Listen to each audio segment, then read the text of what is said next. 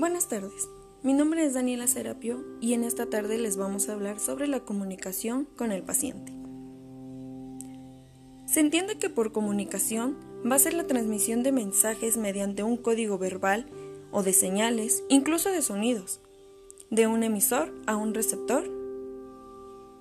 En el ámbito médico, en el ámbito hospitalario, es indispensable tanto para el médico con la enfermera, del paciente con el personal, del personal con el familiar e inclusive de viceversa.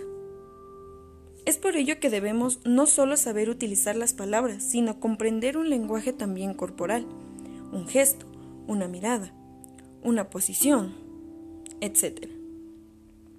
Hacer mucho hincapié en esto, sobre todo en los pacientes con enfermedades incurables, como el cáncer, las personas que sufren accidentes y por ende llevan a una amputación. Para ellos el mundo se acaba, necesitan desahogarse y a veces el personal de enfermería es el mejor aliado. Dado que esta situación no abren a veces de manera adecuada y genera modificaciones en la atención, hay que saber escuchar y hablar usando términos comprendidos por el paciente y que éste beneficie y facilite la comunicación generando una confianza del paciente para con todo el personal involucrado.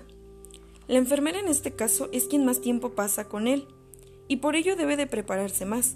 Sin embargo, la experiencia ayuda, ya que a veces será tratado el paciente de una manera individual y de una manera holística.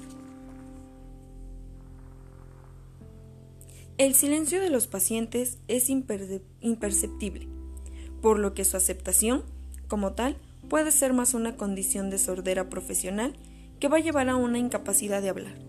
Esto nos generará ciertos disturbios a la hora de ofrecer un tratamiento, de que el paciente acepte un tratamiento o de buscar beneficios, tanto para nosotros como para su enfermedad.